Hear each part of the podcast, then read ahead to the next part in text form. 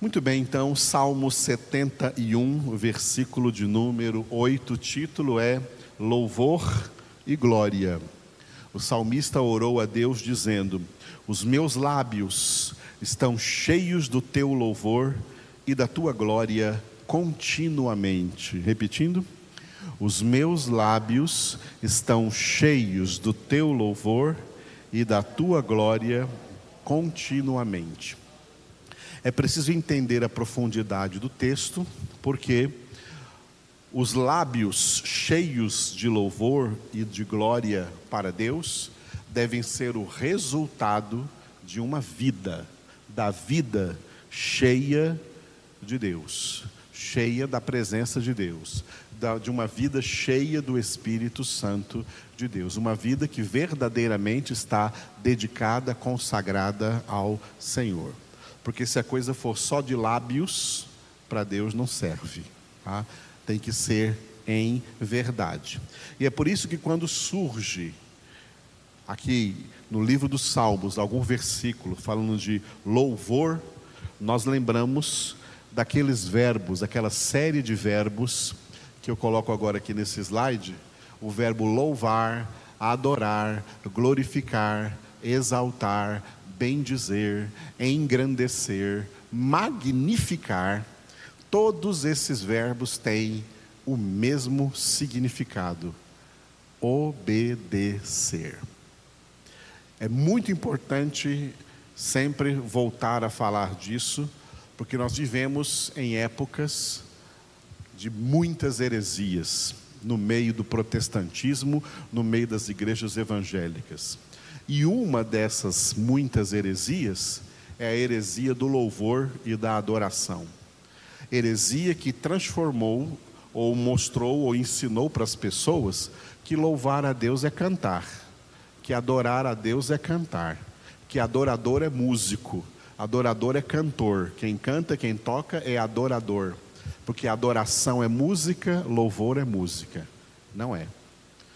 O louvor e a adoração não pode ser resumido a música, não pode ser resumido a cantar.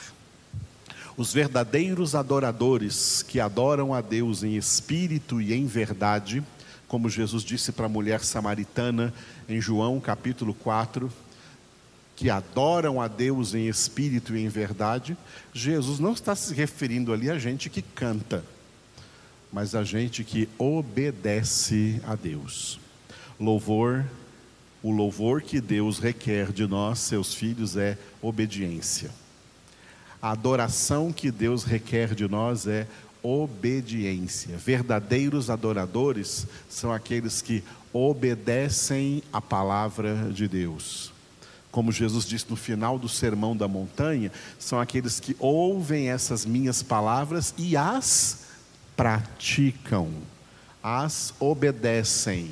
Quem obedece a palavra de Deus é na obediência que está adorando a Deus.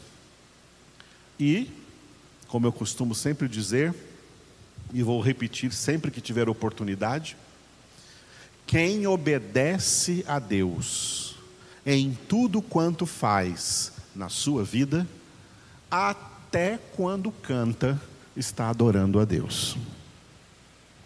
Agora, quem não obedece a Deus em tudo quanto faz na sua vida, não é quando canta que está adorando a Deus. Pelo contrário, está profanando o nome de Deus e está, como o próprio Deus disse num dos capítulos do livro do profeta Isaías, irritando a Deus. Vós me irritais com os vossos cânticos. O Senhor diz lá no profeta Isaías. Por quê? Porque as pessoas pensam que louvar a Deus é só cantar, é só um ritualismo. Não, louvar a Deus é uma vida de obediência. Vida de obediência ao Senhor. Por isso, conforme os verbos nesse slide, louvar, adorar, glorificar, exaltar, bendizer, engrandecer, magnificar a Deus é obedecer a Deus. Por isso, Jesus, como Filho de Deus, feito homem no mundo, é para nós modelo de Obediência. Porque em tudo foi obediente ao Pai, até a morte e morte de cruz. Jesus foi um verdadeiro adorador que adorou o Pai em espírito e em verdade com a sua obediência. A Bíblia fala né, assim, explicitamente de Jesus cantando ou tocando algum instrumento, para ele ser verdadeiro adorador? Não, fala de Jesus obedecendo em tudo ao Pai. Esse é o modelo de adorador. Adorador não é músico, adorador é obediente. E se um músico é obediente, ele é adorador não por ser músico, é adorador por ser obediente na sua vida, em tudo que faz, dentro de sua casa, no meio da sociedade, onde quer que esteja. Esse é o nosso testemunho para a sociedade, que são chamados na Bíblia de filhos da desobediência diante dos filhos da desobediência, nós somos chamados a ser, em tudo, obedientes ao nosso Deus. Aleluia. E por isso eu coloquei como referência, já que o salmista falou de lábios, né? Os meus lábios estão cheios do teu louvor e da tua glória continuamente. E o salmista aqui está falando de lábios porque o que sai dos seus lábios é resultado do que vem da sua vida. Mas o profeta Isaías disse uma palavra muito forte, aliás, Deus falou através do profeta Isaías uma palavra que Jesus também repetiu nos evangelhos. Mateus 15, de 7 a 9. Hipócritas, bem profetizou Isaías a vosso respeito, dizendo: este povo honra-me com os lábios, mas o seu coração está longe de mim, e em vão me adoram, ensinando doutrinas que são preceitos de homens. Repetindo: hipócritas, bem profetizou Isaías a vosso respeito, dizendo: Este povo honra-me com os lábios, mas o seu coração está longe de mim, e em vão me adoram, ensinando doutrinas que são preceitos de homens. Jesus começa chamando certos religiosos aí de hipócritas. Infelizmente, isso é a maioria também dos evangélicos de hoje. São hipócritas, duas caras. Tá? Por quê? Porque honram a Deus só com lábios, louvam a Deus só com lábios, mas não com a vida, porque na vida o seu coração não está no Senhor, porque o, o seu tesouro não é o Senhor. Jesus disse: Onde está o teu tesouro? Ali está o teu coração. Quando o Senhor não é o tesouro da vida, não é o bem precioso, como Davi disse, Davi, sendo rei de Israel, ele declarou: Outro bem não possuo além de ti somente, Senhor. Tu és o meu tesouro. Quando o Senhor é o seu tesouro, seu coração está no Senhor, tudo que você quer é obedecer ao Senhor, obedecer à Sua palavra. Por isso você é um verdadeiro adorador. Então, até quando louvores procedem dos seus lábios, seja em termos de oração ou em termos de um cântico, isso não é algo falso diante de Deus, é algo verdadeiro. Mas a maioria dos evangélicos da atualidade que é uma geração formada aí pelos últimos 40 anos de heresias que vieram sobre as igrejas, louvam a Deus só de boca, só de lábios, mas o seu coração não está no Senhor. O seu coração ainda está, assim como os mundanos, ainda está nos prazeres, nas riquezas, nas coisas, no mundo, nas diversões é ali que está o coração deles. Tá? Ali que está o coração dessas pessoas. O coração de muitos está na, no futebol, o coração de muitos está no dinheiro, o coração de muitos está no carro, o coração está na, nos tesouros da terra, que a traça corrói, que os ladrões furam e roubam, e que ninguém levará consigo, porque não trouxe nada disso quando veio ao mundo. Onde está o teu tesouro, aí está o teu coração. Quando Jesus disse: Esse povo honra-me com os lábios, mas seu coração está longe de mim, ele não está falando de mundanos que nem sequer louvam, nem com lábios a Deus, com seus lábios louvam a Satanás. Está falando de gente que está por aí, com seus lábios, orando a Deus.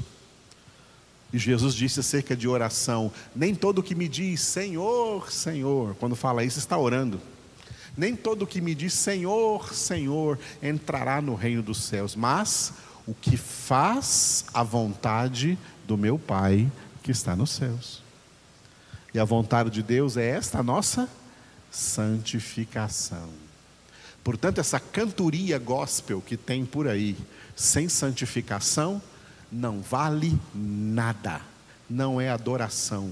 E o que não é adoração é profanação. O contrário da adoração é a profanação. Eles estão profanando o nome de Deus, tomando o nome de Deus em vão, pecando contra o terceiro mandamento: não tomarás o nome do Senhor teu Deus em vão, porque o Senhor Deus não terá por inocente aquele que tomar o seu santo nome em vão. São pessoas que de coração não servem ao Senhor, mas estão usando o nome do Senhor para servir a si mesmas a seus próprios prazeres, a seus próprios deleites, até, até ao seu próprio emocionalismo. Por isso que muitas dessas igrejas por aí, elas têm um culto emocional. O culto bíblico, segundo nós lemos em Romanos 12, 1, é culto racional. Culto racional e não culto emocional. Culto que faz sucesso hoje, que faz igreja de multidão hoje, é culto emocional, onde as pessoas vão lá para sentir alguma coisa, mexer com o emocional. O coração delas não está no Senhor. Por isso, me honram com os lábios, mas seu coração está longe de mim, e esses cultos são cultos vãos. Por isso, em vão me adoram. Adoração vã, louvor vão. Tá? Cânticos vãos, músicas vãs. Até mesmo as músicas que foram produzidas nessas últimas décadas, músicas assim chamadas evangélicas, músicas gospel, cânticos de louvor, são cânticos egocêntricos, voltados para as pessoas, centralizadas no homem, são músicas antropocêntricas, não são mais músicas bíblicas, centralizadas na palavra, não são mais cânticos teocêntricos, cristocêntricos, onde Deus é o centro, onde Jesus é o centro, mas o centro são os interesses dos homens, os propósitos dos homens, o que os homens sentem, o que os homens querem, o que os homens buscam para a sua própria felicidade na terra. As letras dos cânticos evangélicos, na sua maioria, principalmente os brasileiros, são desviados, letras desviadas da palavra, letras desviadas da verdade. São cultos vãos, mas faz sucesso. Faz sucesso porque está de acordo com a mente decaída de quem escuta. Então, em vão me adoram. E aí vem as heresias, ensinando doutrinas que são preceitos de homens. Que doutrinas são essas? São as doutrinas heréticas, são as heresias. Esse povo que louva a Deus só de lábios, mas não de coração, se torna um campo fértil para as sementes malignas das heresias proliferarem no meio evangélico. Heresias que Paulo chama em Tito de heresias destruidoras. Pedro também, 2 Pedro capítulo 2, heresias destruidoras que destroem a igreja, que destroem a espiritualidade da igreja, que destrói o verdadeiro conceito de fé, trocando por falsos conceitos de fé. Mudam os conceitos evangélicos por idea, ide, idealismos humanos, ideias humanas, filosofias humanas, carnais, e que fazem o maior sucesso porque esse campo é fértil, porque é um campo feito de pessoas que não têm o seu prazer na lei do Senhor, não são voltadas para a palavra, não são centralizadas na palavra, e por isso essas heresias tomam forma e corpo no meio de todas essas igrejas. As igrejas estão profanando o nome de Jesus, e é necessário que isso aconteça, porque isso faz parte do que está profetizado por Daniel e que Jesus também profetizou em Mateus capítulo 24, que é a instalação da abominação, o abominável da desolação no lugar santo. Por isso, somente os poucos escolhidos não cairão nestas heresias. Porque os poucos escolhidos são centralizados na palavra, têm nela o seu prazer e, movidos por esse prazer, nela meditam de dia e de noite. Só quem faz isso não vai cair nessas heresias. Heresia é mentira, mas uma mentira que é ensinada e pregada como se fosse verdade. E os ignorantes de Bíblia acatam como se fosse palavra de Deus e passam a crer nisso como se fosse verdade.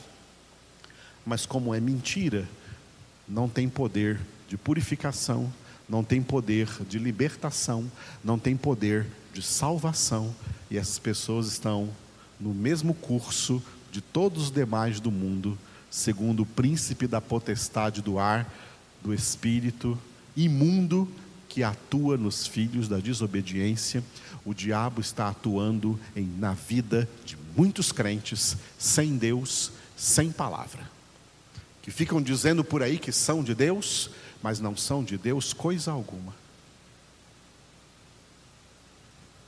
porque não tem palavra, e quem não tem palavra, não tem Jesus.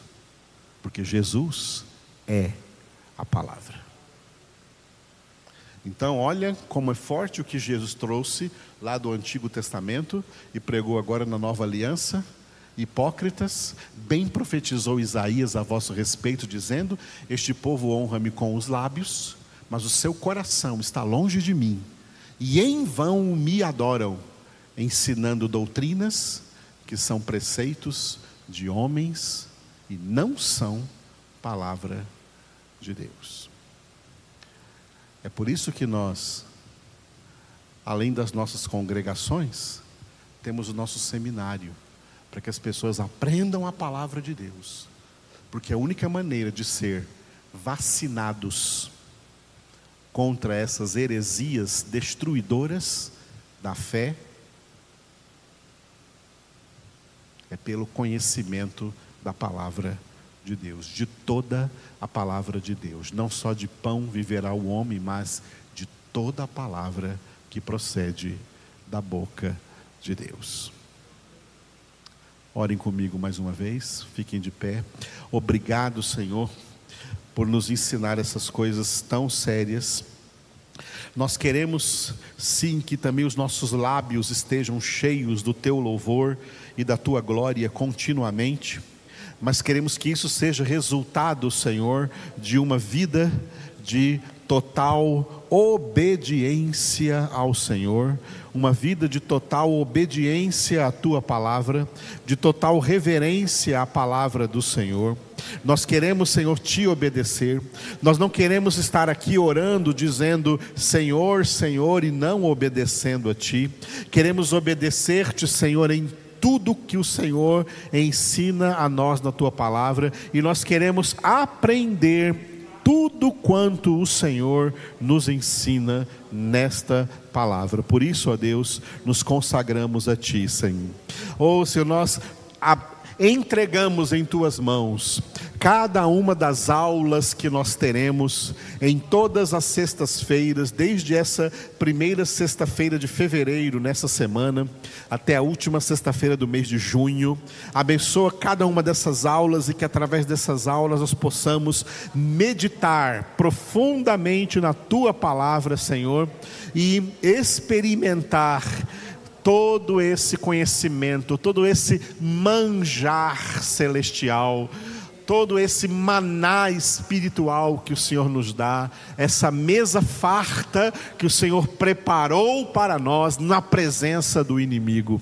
Te louvamos, Senhor, porque podemos nos alimentar de uma palavra boa, de uma palavra reta, de uma palavra justa, de uma palavra correta que nos santifica e que transforma as nossas vidas.